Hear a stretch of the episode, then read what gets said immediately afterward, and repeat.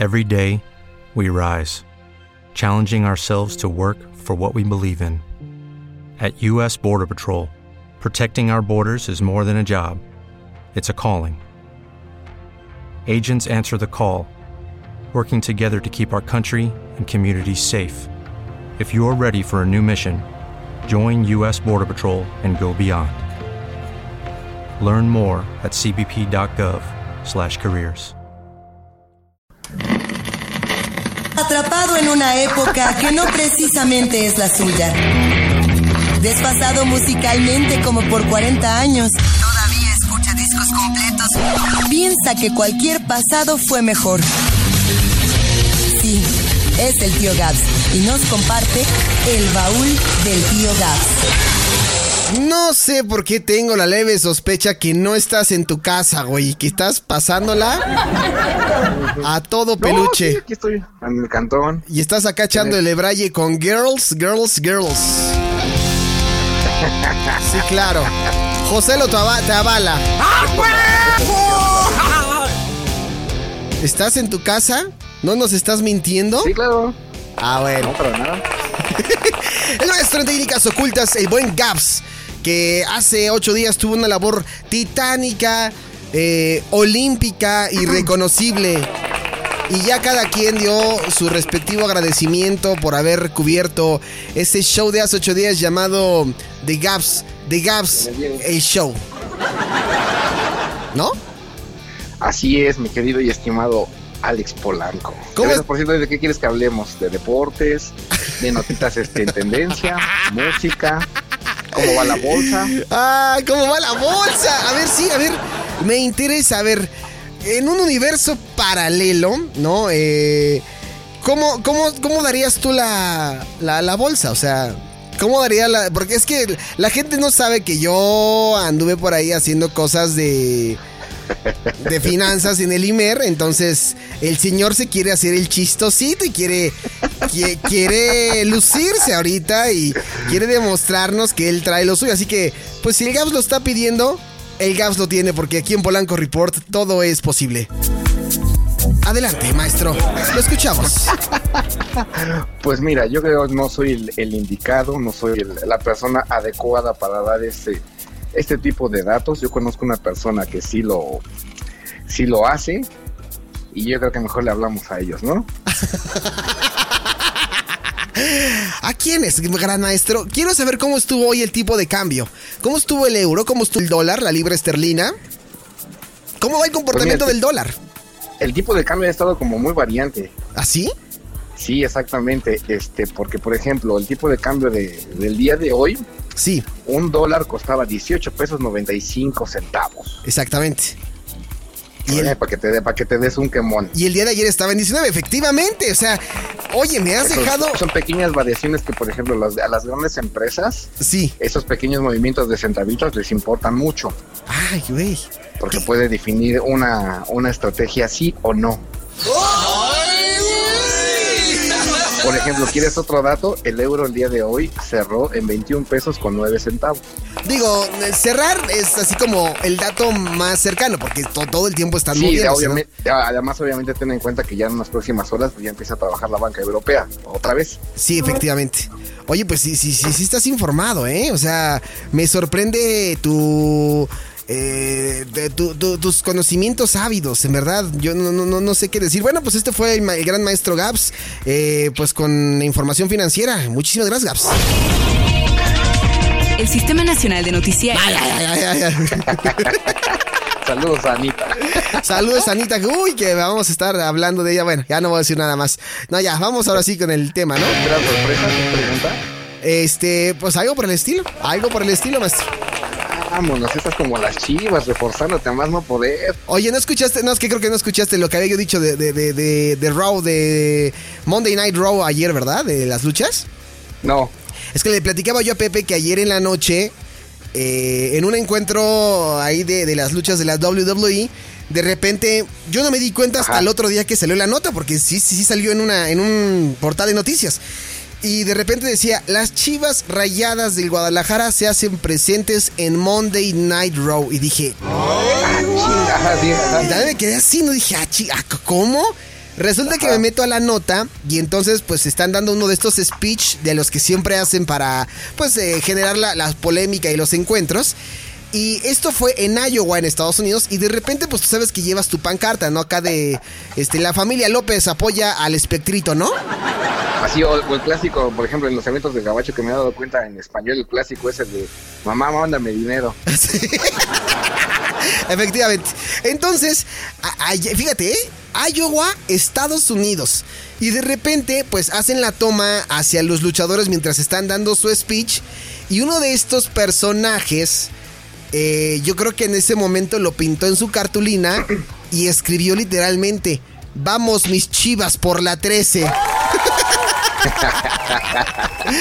Increíble y increíble que haya aparecido un anuncio así en Monday Night Raw, un show totalmente norteamericano, gringuísimo, producto gabacho y que de repente salgan acá las Chivas Rayadas de Guadalajara, pues digo, y el Pepe estaba ¿Quién bien. Bueno, no, no me causa como extrañeza. ¿Por Digo, qué? entiendo que entiendo el punto de que es un, un show netamente norteamericano, pero considerando la cantidad de, de mexas que hay allá, Sí, claro. pues no, no lo veo nada descabellado. Sí, pero por ejemplo, que alguien en Iowa, o sea, que así como muy, muy, o sea, no estamos hablando de Texas, no estamos hablando ni de Miami, no estamos hablando de California, no estamos hablando de Iowa. Entonces es más complicado que alguien en Iowa, o sea, sea un mexicano que esté radicando allá, que aparte pinta una pancarta que diga, vamos mis chivas rayadas por la 13 en un evento de, de lucha libre WWE, güey, ¿no? Di- Digamos que cumplió su objetivo. E- El mensaje que quería dar, lo dio. Sí, se hizo viral, güey. Se los voy a mandar para que lo chequen, está, está interesante. Pero bueno, ya hablamos de, de finanzas, ya hablamos de lucha libre, pero el tema de Gaps esta noche es, es, es música, ¿no? Música, música, música. No sé, de hecho esa pieza me confundo, ¿eh? ¿Por Yo no sé ni de qué voy a hablar el día de hoy. Más bien sería como el baúl místico del maestro Gaps, ¿no? Así de, hoy qué técnica oculta nos va a enseñar, maestro. Hoy qué filosofía de la vida nos va a enseñar. Exactamente, ya es, es como literal, como un, ba- un baúl ya de chácharas, así de que te puedes encontrar lo que sea. Sí, como Pepe hace ratito me la aplicó igual. De repente me dijo, hoy quiero hablar contigo de un tema polanco, pero me, me empezó a hablar serio, ¿no? Yo, ¿sí de qué?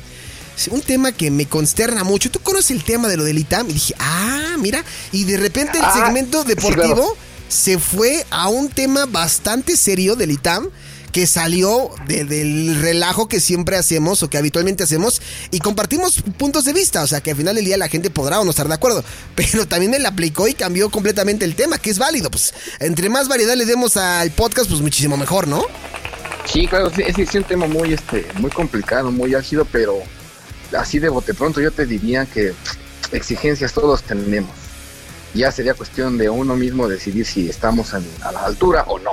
Pues sí, Es lo único que voy a decir. ahí está, opinión certera del maestro Gaps, pero yo sé que me mandaste por ahí una información para esta noche eh, interesante.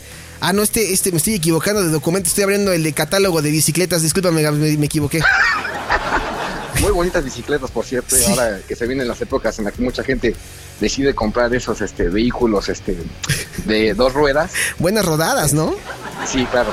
Ya digo, dependiendo también del gusto de cada quien, y lo importante es hacer ejercicio, ¿no? sí. Pero ahí esta noche, maestro en técnicas ocultas, eh, me dijo que nos traía un tema interesante que tiene que ver con, con, con música, ¿no? Pues regularmente hablo de música, es lo que me gusta hablar. Sí, este, ya ves que hace ocho días estábamos hablando lamentablemente de la de la muerte de la vocalista de de, De bueno, de, de- la perteneciente al grupo este Roxette, sí, claro. ¿no? Que fue una noticia que sorprendió a muchos, que nos sacó como de onda porque estábamos platicando lo mismo que no era como bueno, no se nos hacía una persona muy mayor para que Para que falleciera. a, a otro plano, Sí, pero fíjate que ese mismo día murió también otro músico, igual y no tan que no tiene tanto el reflector, pero sí es muy, muy, pero muy relevante en cuestiones de la música. ¿quién? ¿Conoces a un personaje que se llama Gershop Kingsley? Be- mm, no, a ver, dame, dame, dame pistas, Gaps. Bueno, pues él es un músico este, que muchos le atribuyen que es alemán, otros le atribuyen que es este, estadounidense, pero digamos que lo que sí era era músico, Ok, ¿no? Pero él es el encargado de conocer yo creo que el tema instrumental y de música electrónica más famoso del mundo. ok. ¿Qué es la canción? ¿Quieres poner el ejemplito? Sí, claro, claro, claro. Vamos a escuchar la canción a la que el buen Gab se refiere esta noche en Polanco Report, que es Seguro una... la ca- has escuchado. En una de sus 500 versiones la has escuchado. Sí, sí, sí. La... Esta, la- e- e- esta que vamos a poner es precisamente la, la primerita, Ajá. precisamente de, de, de Gershon Kingsley. Ok, vamos. Échale. Ahí está. Claro.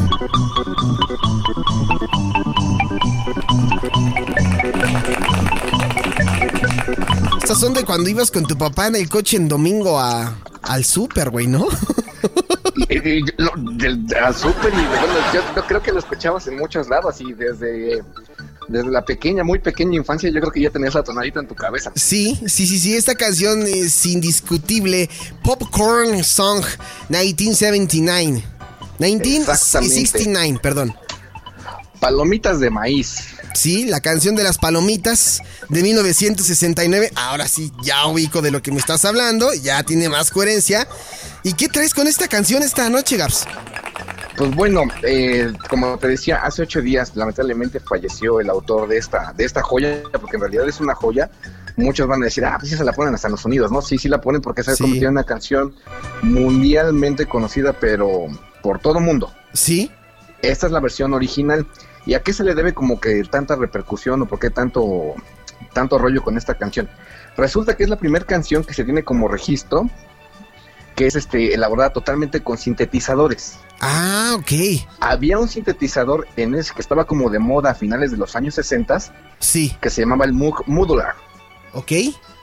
Era, el- era el modelo del, del sintetizador. Ajá. Pero ya sabes que, por ejemplo, cuando los sintetizadores empezaban a aparecer por ahí así como mediados de los 60 Sí, pues obviamente sí se escuchaban como muy mecanizados, muy este, muy rígidos, muy Sí. no como los conocemos ahora, que te pueden igualar incluso hasta este sonidos, no sé, de voz humana o algo así. sí, sí, sí. Este, no, en ese entonces sí estaban como muy, muy primitivos y eran análogos. Ah, ok. Pero en él tenías la, la peculiaridad de grabar, por ejemplo, grababas una pista, la tenías guardada, después la volvías a poner y podías sobreescribir, por llamarlo de alguna manera, con otro cacho de melodía. Con lo que ¿Sí me hoy hacemos, cómo? lo que hoy vendríamos haciendo en edición, ¿no? Mm, Más o menos, más o menos, si te digo, la onda era como, el principio básico era ese, Ajá. y grabando como capas Ajá. de sonidos, obviamente electrónicos, que el mismo sinteti- sintetizador te, te iba brindando, que no eran muchos, pero que a final de cuentas ya tenías como una variedad en un mismo instru- instrumento de tener como varias tonalidades, no confundir por ejemplo con la guitarra eléctrica, que por ejemplo los que están guitarristas me van a decir, pero pues con la guitarra puedo emular muchos sonidos. Sí, Sí, pero digamos que en ese entonces sí era como muy, muy peculiar esa manera de componer. ok. ¿Sí me explico? Sí, sí, sí, hasta ahí vamos bien. No, estoy, es que estoy poniendo atención, maestro, a lo que me estás diciendo.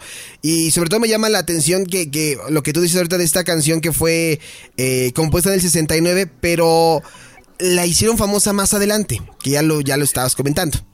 En el año 1972 es cuando tuvo como que el boom. En Estados que, Unidos. pues ya, exactamente, de que ya la empezaron a conocer y sí era como una onda pues muy, muy futurista para ese entonces. Digo, ahorita la escuchamos y parece como una, un tecladito como de niños. Sí, sí, sí.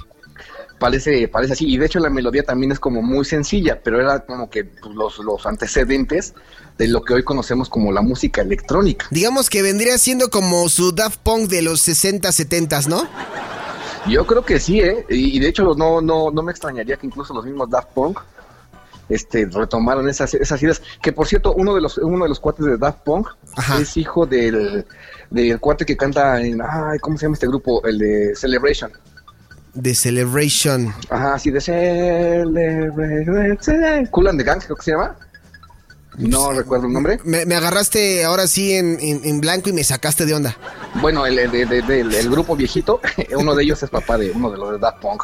Ah, mira, no sabía eso. Datos que del maestro Gabs. Y un pequeño ahí, un pequeño datito. Pero te decía, con esta canción de Palomitas de Maíz, Ajá. obviamente te digo, los que la hicieron popular fueron este Gershon Kingsley, en esta versión que estamos escu- escuchando, que fue como la primerita, Sí. y para 1972 la volvieron a rehacer el mismo Gershon con el creador de los este eh, eh, sintetizadores Moog, Un grupo llamado Hot Butter, que ¿no? es la que ya prácticamente creo que todos conocemos. Sí. Eh, Con, Bueno. el, con el grupo este Hot Butter, este, ¿estoy en lo correcto? ¿La versión? Exact, exactamente, ya esa versión digamos que se convirtió como la, en la canción que se hizo famosa alrededor del mundo Y a partir de 1972, este, tuvo nada más ni nada menos que 85 versiones diferentes. Ay, Nada güey. más, este, pues digo, por diferentes este, creadores de música, que la retomaban como base o como pista, pero este se empezó a, se convirtió como en un boom, pues, en 1972. ¿No habría, no, no había este problema como lo habíamos ya comentado en podcast pasados de, del plagio, Gabs? No, en ese entonces creo que no eran como tan estrictas las, las leyes y todavía como podías este agarrar el sampleo Ajá. y obviamente siempre dando el crédito para este pues para poder ocuparlo. Y digo que se me hace también lo más sano, ¿no? Si vas a ocupar algo, basarte en algo, Sí. pues no estaría por demás de decir, ah, sabes que me estoy inspirando en esta situación. Lo curioso de esta canción Ajá. es de que, por ejemplo, si le ponemos atención, son 30 segundos nada más, aunque la versión dure como 4 minutos, sí, sí, son sí. 30 segundos, pero hace loop. Y cuando va Ah. haciendo el loop, va como bajando el tono de la canción o lo va subiendo. Y es lo que le hace que suene como diferente. Es como te digo, lo, lo curioso de esta canción, que es como más o menos como el fundamento de la música electrónica. Primero Sí. tienes que tener como un loop pegador Ajá.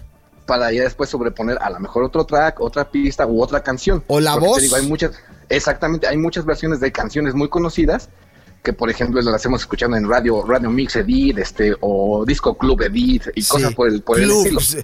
club, eh, club mix o lounge mix, ¿no? Exactamente, ya todo depende del, del, del trabajo que le dé el, el creador, pues por llamarlo de alguna manera. Sí.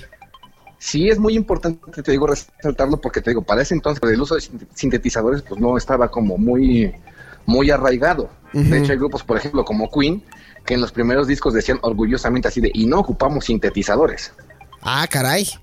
De hecho, por ejemplo, los Beatles tuvieron ahí como un- unos indicios, pero sí se, se escuchan a, a veces como cosas medio extrañas, porque te digo que el, el uso del sintetizador y más el sonido que, que emulaban en ese entonces, pues sí era muy mecánico. Ya me- a veces ese tipo de sensaciones le quitaba como, mm, ¿cómo llamarle? Este sentimiento a la canción, por llamarle de alguna manera. Ajá. Y te digo, eso es como lo importante.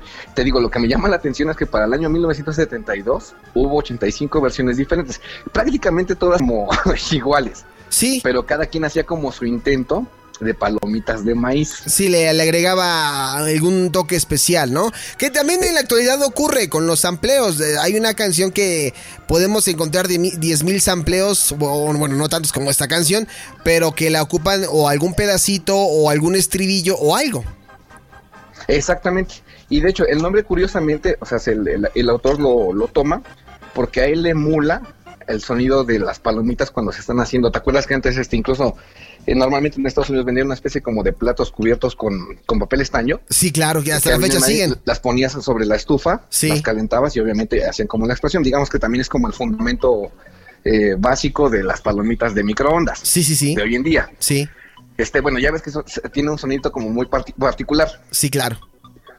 Y decía que, por ejemplo, el sonidito de la canción a él le, emula- le emulaba a eso, o le hacía recordar que unas palomitas de maíz haciéndose en la estufa. Mira qué, qué, por qué eso es el curioso, nombre, ¿no? ¿no? es por otra cosa, sino simplemente de, ah, pues se escucha como pues, palomitas de maíz. Y Y de ahí, de ahí las- se le quedó. Oye, imagínate que, y aparte el, el- el impacto que tuvo la canción, que a raíz de un sonido pues común y corriente de repente lo montas y que ocurre mucho también con la música electrónica, que de repente piensas tú que, ay, es que esa canción suena bien y, resulta que es la voz del artista pero distorsionada y ya con un buen de efectos y, y- y- la idea aquí creo que eh, el punto radica en qué tan pegadizo sea el tono y la repetición, que va justamente con el tema que dices tú que forma parte como de la primera música electrónica, ¿no? Los pañales. Exactamente. De hecho, por ejemplo, creo que la versión que más conocemos nosotros acá de este lado, por lo menos en México, eh, me estoy refiriendo a los años este, 70 Ajá. es la versión de un grupo español que se llaman Los Pequeñiques. Los pequeñiques. Vamos a buscar la canción. Exactamente, ahí se- ahorita en lo que la encuentras, era, era un grupo muy peculiar, porque te digo, originalmente son un grupo español, Ajá. pero tenía músicos españoles, colombianos, filipinos, e incluso algunos este, músicos este, de, de formación profesional. O sea, no era un grupo ni improvisado, ni mucho menos, o sea, eran un grupo en forma, y ellos decidieron reversionar la canción a su manera, y de hecho ellos como que sí le ponen más el estilo del- al, al estilo del palomitas de maíz, pues sí parece ser que las, las- el, el maíz está explotando dentro del platito que te digo. Aquí. No sé si la tengas como a la mano. Sí, ya la tenemos aquí a la mano y en estos momentos ya empieza a sonar la canción. Ahí va. Mira, si, si quieres la dejamos un poquitito. Sí, sí, sí.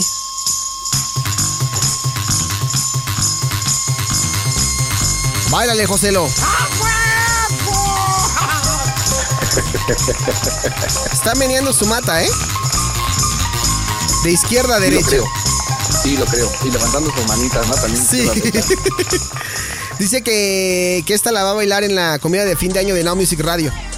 Sí, sí, le- yo creo que con esa va a abrir su, su gran show. Sí, claro. Ahí, pues ahí estuvo la entrada de, de palomitas de, de ma- Es que puse una y de repente como que me la cambió. No sé, me puso algo de Major Lazer. Ahí, pero vamos a, vamos a escucharlo. Ahí- no sé por qué estaba la canción así. Ahí está.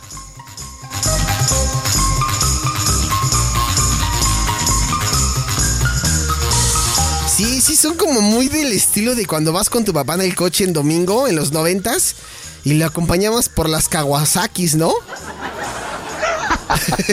Así de véngase, mijo. Y ponían la rola iban en el coche bien contentos, ¿no? Bien Felipes y con tenis, ¿no? Escuchando acá de. Y tú te sentías que estabas como al último grito de la moda escuchando eso. Sí, güey, ver tu papá de. No, mijo, esas canciones. Esas canciones rifaban. No lo de ahora, eso que escuchan de, de, de Lou Vega y del Scanman John. Eso, eso no.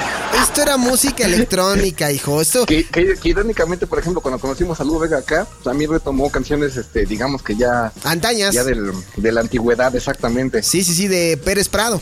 Exactamente, cobrando precisamente a Pérez Prado.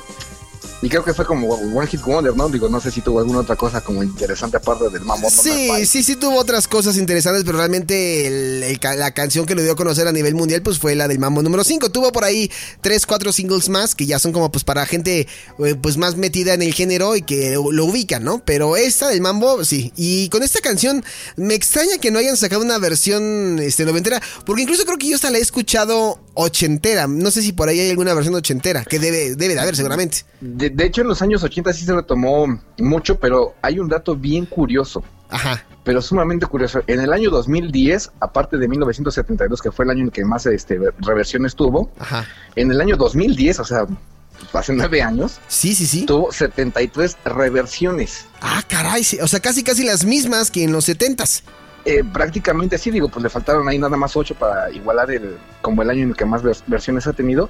Pero digo, curiosamente en el año 2010 la retomaron muchos este, músicos, muchos creadores para rehacerla y tuvo 73 versiones nuevas. Aquí tengo una. Eso se me hace muy interesante, porque además, no sé si recuerdas tú que también este tuvo muy éxito, eh, mucho éxito una canción que se llamaba, creo que Barbara Streisand, Sí, claro, sí, sí, sí, sí, sí, sí. y retomaban, por ejemplo, soniditos igual de los 70s, o como, por ejemplo cuando Madonna también este emuló el sonido de, creo que de ABBA, en la canción de Give Me, Give Me, Give Me, Sí, sí, sí. los sí, sí, sí. tecladitos, turú, turú, esa bonita, Sí.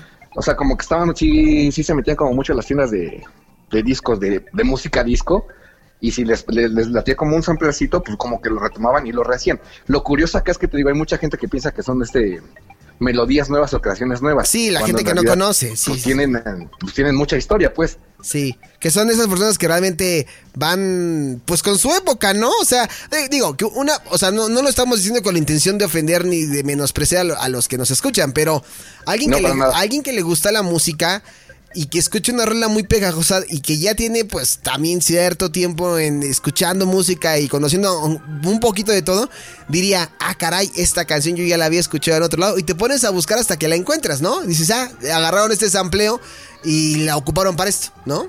Y digo, canciones así hay infinidad de, de ejemplos. La misma de Este, Queen con este Under Pressure. Ándale, el sampleo, este, digo, ejemplos hay, hay muchísimos. Tú que hasta hablamos de ello en, en algún este En algún podcast. en algún podcast ya hablamos de ello, pero te digo, sí es, sí es interesante, por ejemplo, ver este la cantidad o el impacto que tiene una melodía honestamente muy sencilla, pero pegadora, pues. Sí, y eso habla de... Yo siempre he sido de la idea, Gabs, eh, que a lo mejor no va mucho con, con, con la canción como tal, pero sí la idea. Yo por ahí una vez platicaba con alguien y le decía, es que fíjate qué, qué, qué, qué crisis musical estamos pasando, porque me decía, oye, ¿te has dado cuenta, Polanco, que en la actualidad no hay como algún representante de la música pop en español nuevo? Le dije, no, sí, pues este, pues está la música. Dijo, no, no, no, o sea, la música nueva en español, o sea, no, no, no, no los artistas que ya existen, sino un artista nuevo, un lanzamiento, ¿no? Que se dé a conocer. Le digo, pues no, tienes razón, ¿no? Dice, pues, le digo, es que estamos pasando por una crisis y todo el mundo pues empieza a pegar a los géneros urbanos, que es la tendencia. Pero alguien que en verdad conozca la música, pues se va a dar cuenta que hay grandes joyas y que no est- y que muchos artistas nuevos la, la- retoman y ahí es donde te das cuenta que la canción en su momento pues fue un gran hitazo y que hoy difícilmente no me imagino dentro de 10 años qué sampleos de las canciones de ahorita van a agarrar. O curiosamente, por ejemplo, en, en su momento a lo mejor nadie las peló y nadie las tomó en cuenta y nadie sabe de su existencia hasta que alguien, no sé, con la popularidad y fama necesaria, las retoma y las saca como a la luz pública otra vez. Sí, Porque sí. también, eh, digo, el- el- un, un caso particular, pues precisamente es eso. Aunque yo creo que sí se le hizo justicia, pues, no, no con tantos años de, de antigüedad, digo, tres años nada más de su lanzamiento y que a los tres años haya tenido como el, el, el repunte que se esperaba, Sí. pues sí se me hace como como bueno, pero también hay muchos ejemplos en la música que pueden pasar, no sé qué te gusta, incluso hasta 20 años que no pasa nada con una melodía y de pronto pum, se vuelve el chitazo del momento. Sí, y que toda la gente empieza, ay, es que esa canción suena muy bien, que no sé qué. Oye, brother, pero si es un sample. No, no, no, pero es que el artista, es que aquí la canción, es-". porque pasa, ¿no? Y se Es, pone, mu- no, es- que es- es muy artista". creativo, ¿no? Y Sí, es- normalmente son artistas que ni siquiera componen su... Exactamente. Sí, es gente que ni siquiera compone la, la, la, la canción. Y yo lo que decía eh, también esta persona, ocurre mucho que, por ejemplo, hay artistas que por más que escriben canciones, pues son como desechables, ¿no? Así como de la escuchan un rato y pasa al olvido. ¿Qué ocurre, por ejemplo, con artistas como Taylor Swift, que es una persona que en lo, particular me agarraran dos, tres canciones, pero lo que tiene ella es que a raíz de todas estas experiencias en su vida, las plasma en canciones. The Weeknd hace lo mismo, plasman vivencias. Y cuando tú plasmas una vivencia y la montas en una canción, la gente hace clic y se identifica porque sale del corazón la canción. Cuando haces algo, algo plástico, pues obviamente va a pasar desapercibido, ¿no? A- Pasajero. Pero cuando haces algo como Taylor Swift que, que pone ahí de sus, sus traumas de sus novios y lo mal que la trataron y todo eso. Y en el mundo hay 10.000 mujeres que sufrieron por novios que las trataron mal. Entonces ahí hay como ese Justa- clic, ju- ¿no? Justamente, por ejemplo, hace tiempo también tenía una conversación con alguien, pero hablando más o menos como del periodismo, Sí, que qué tanto, por ejemplo, es válido poner este estas zonas que nos pusieron el, el- el- hace el, fin de semana pasado, ¿no? sí, Y él es Pablito, y no tiene patitas, y no tiene manitas, y no tiene cabeza, y nada más es un cacho de bolillo. sí, Denle dinero para que se aliviane. sí. Y te ponen al, al pobre bolillo, este, perdón por la palabra, pero te lo ponen como a mendigar. Bueno, ese Sí. es mi punto de vista. Sí, sí, sí. O sea, no hay como algo serio, no hay como algo este de fondo que te puede mover también las fibras sin ser tan este tan crudos, pues, Sí, claro. ¿no? Lo que a veces necesitamos es, es como la especie, no sé si llamarlo morbo, ese movimiento de fibras de una manera tan, bueno, a mí se me hace tan burda y tan simple que digo, pues si la- a final de cuentas todos lo tenemos ahí, pues, si tú hablas en alguna canción, sea del género que sea, si tú hablas de una relación sentimental que querías a alguien mucho y te abandonaron por alguien más, Sí, pues muchísima gente obviamente se va a sentir identificada, claro. aunque estés hablando de temas como muy genéricos. Sí, aquí la Ese cosa es... tipo, digo, te- funcionan y pueden gustar y digo, si hay gente que le gusta está perfecto, no pasa nada. Pero sí son, se me hacen como técnicas muy, muy simples, pues. muy bajas, ¿no? A veces hasta, dependiendo de cuál sea el clic que hagas, porque a lo mejor estamos hablando de alguna canción sentimentalmente o nostálgica o bonita con la que te eh, con la que te identificas. De repente a lo mejor escuchas algo que te recuerda a una persona en particular y que dices "Es que la canción habla de lo que me ocurrió a mí, ¿no? O digo, o también puede llegar a pasar que te puede gustar mucho, pues no sé, por, el- por algún momento en específico. No sé, esa canción estaba de moda cuando estabas en la escuela, cuando tenías tus mejores amigos. Sí. O a lo mejor un- una fiesta que te marcó para el resto de tu vida o algo así. O sea, momentos muy específicos. Y a lo mejor la canción no necesariamente necesita ser este un hitazo. Sí, claro. sino simplemente es una canción así, mucha gente diría muy X, pero para ti representa algo muy, muy, este, muy singular. Eso es lo que platicábamos eh, hace un par de podcasts en Jurassic Memories de por qué siempre nosotros decimos que la música de nuestra adolescencia es la mejor. Y es precisamente por lo que tú acabas de decir. Porque Sí, nuestra mente lo asocia con un momento bonito o un momento pues trágico o malo, incluso, desagradable. pero te, puede llegar a pasar. pero exactamente, te hace, te hace viajar por el tiempo y acordarte de cómo estabas vestido, qué estabas haciendo, qué estabas diciendo.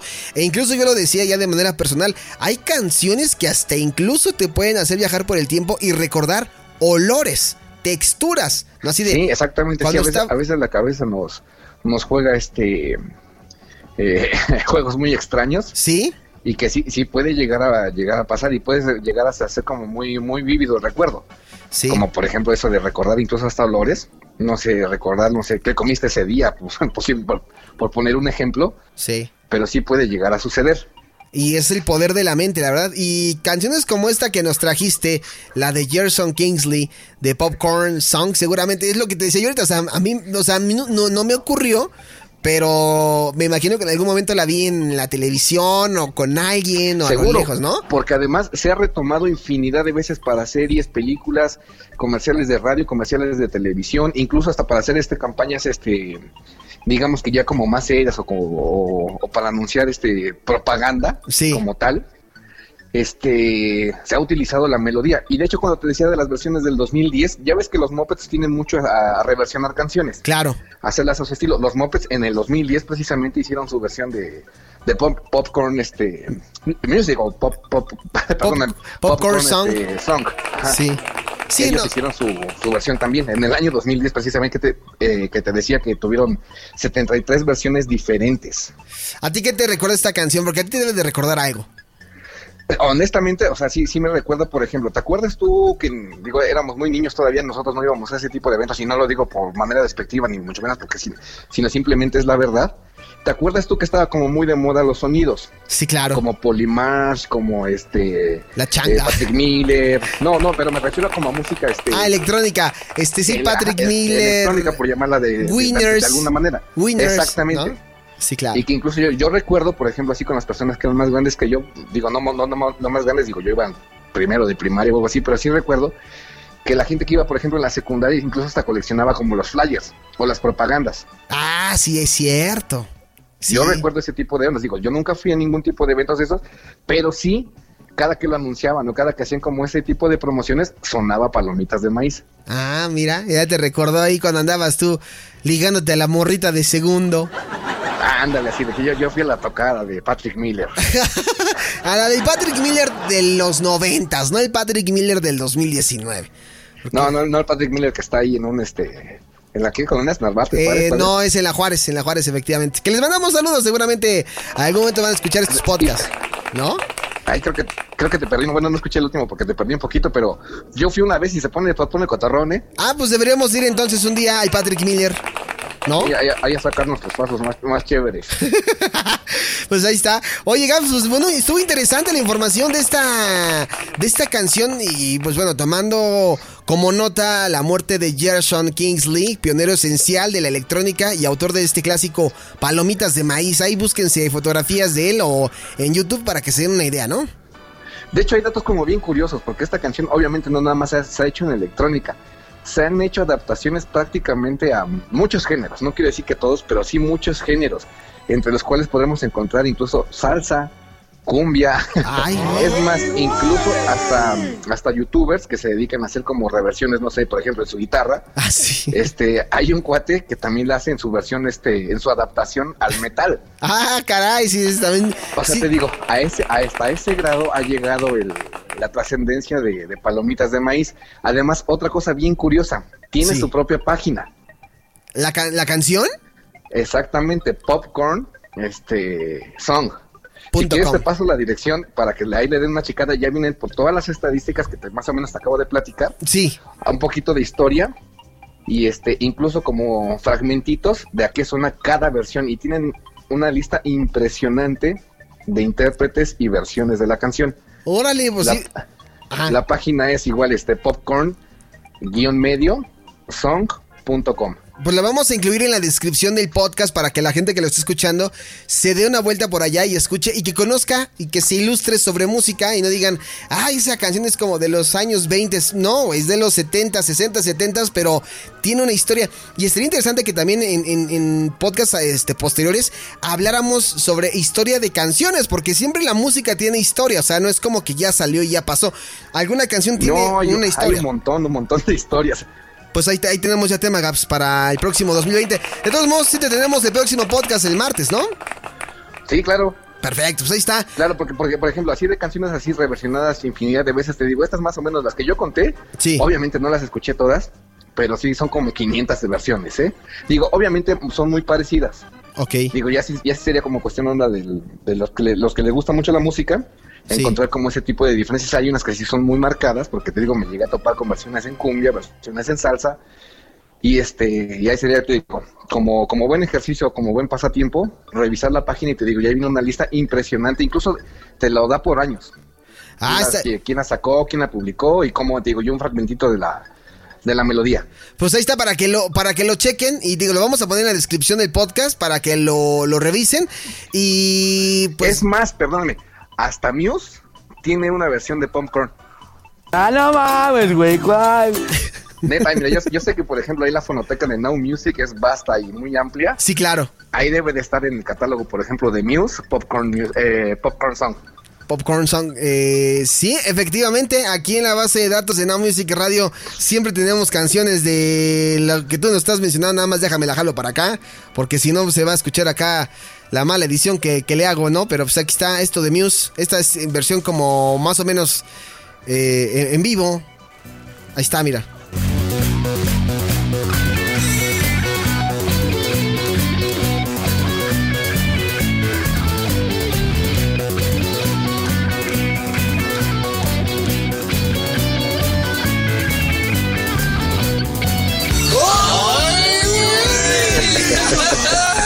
No se, no se la sabían, eso tenemos aquí en la Music Radio. Pero bueno, Gabs, ha llegado el momento de despedirnos. Perfecto, nada más un pequeño paréntesis. Sí, dígame usted. En, estas en estas fechas, Kiss cumple años de su formación. Con la, con la, de- la formación original. Ace Paul Frehley. Stanley, Ajá. Ace Frehley, este, Peter Criss. eh, Gene Simmons Ajá. y Peter Chris. Mira, sí me lo sabía todos, padre. Formación original. En fin. Que de hecho ya, ya publicaron la- el- su lista del, de- del tour del 2020. Sí. Y sí, efectivamente, México no está incluido. Latinoamérica sí, México no, ¿eh? Ahora no, lo- no, van, a ir, lo- no lo van a ir incluyeron. por Chile, van a ir este, van a ir a Brasil, van a ir a Argentina.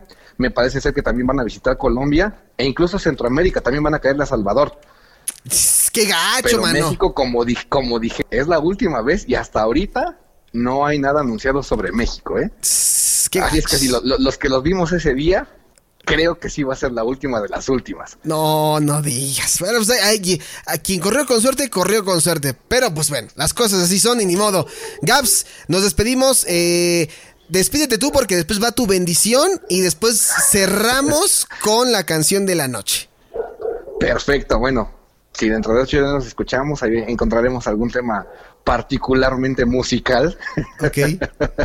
de cuál hablar y échate la bendición. Perfecto, ahí va. Confiésense cada año, pero yo los quiero mucho y les voy a dar la bendición porque mi bendición es una chingonería. Que la bendición de Dios Todopoderoso, Padre, Hijo y Espíritu Santo descienda sobre ustedes. Mira con qué nos vamos. A ver, Beth. Gabs, perfecto. ahí nos vemos. Cuídate. ¿Sabías tú que irónicamente es de las canciones más vendidas de Kiss? Sí, Gabs, pero me hiciste que regresara, el, el- hiciera un sync point más largo porque íbamos a pisar la canción. Ok, bueno, ya, ya no la pisemos, ahí nos vemos. Ahí nos vemos, amigo. Un fuerte abrazo. Órale, igual. Bye bye. Cuídense, bye bye. Every day, we rise, challenging ourselves to work for what we believe in. At U.S. Border Patrol, protecting our borders is more than a job, it's a calling.